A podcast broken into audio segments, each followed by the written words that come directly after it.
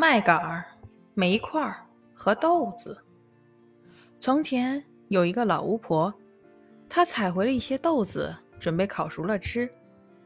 当她把豆子往锅里倒时，一颗豆子趁她不注意滑到地上，掉在了一根麦秆旁。一块烧得通红的煤块也滚落到麦秆和豆子的旁边。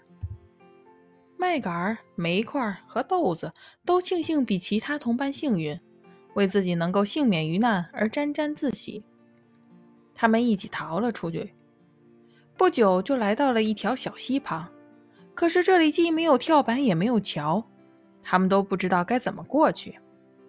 这时，麦秆想出了一个主意，他把身体的另一头伸到小溪的对岸，对伙伴们说：“你们就从我身上过去吧。”煤块的性子火爆，他一下子踏了上去。可是当他走到小溪的中间时，听到脚下哗哗的流水声，不禁害怕起来，停在那里不敢前进了。这一下可糟了，麦秆被烧着了，断成了两截，和煤块一起掉进了河里。豆子在岸边看到这种情形，大笑起来。他笑得太厉害，身体一下裂成了两半。